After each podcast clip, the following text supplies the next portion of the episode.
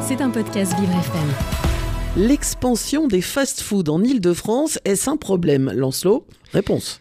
Or, qui ne s'est jamais dit Bon, ok, ce soir je me fais un petit plaisir et finis devant une borne d'une grande enseigne de restauration rapide. Si c'est votre cas, vous n'êtes pas seul. Pour preuve, ces géants de la junk food sont en pleine expansion de la capitale avec l'ouverture de 1500 restaurants en 10 ans.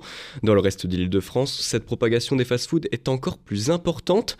Dans le Val d'Oise et la Seine-Saint-Denis, ils ont même dépassé le nombre de restaurants dits traditionnels. Une augmentation qui dresse un tableau clair. Les Français sont adeptes des fast-foods.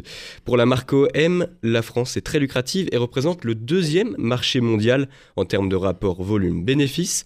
Triste résultat pour un pays connu pour sa qualité gastronomique.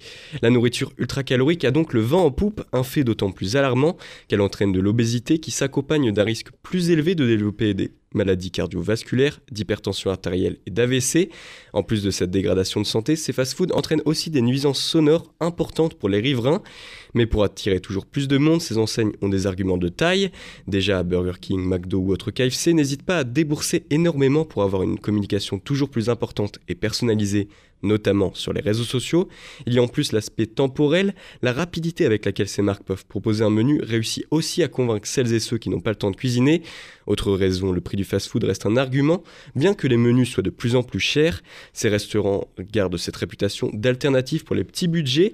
Les classes dites populaires ont ce réflexe en cas de sortie de se tourner vers ces enseignes considérées par beaucoup comme low cost. Alors même si les fast-foods ont de beaux jours devant eux, notamment avec des nouveaux grands noms américains comme Wendy's qui fait son retour en Europe, ce n'est pas pour autant qu'il faut négliger les bases. Alors n'oubliez pas de pratiquer une activité physique régulière, surtout si vous avez comme moi un petit faible pour les burgers. C'était un podcast Vivre FM. Si vous avez apprécié ce programme, n'hésitez pas à vous abonner.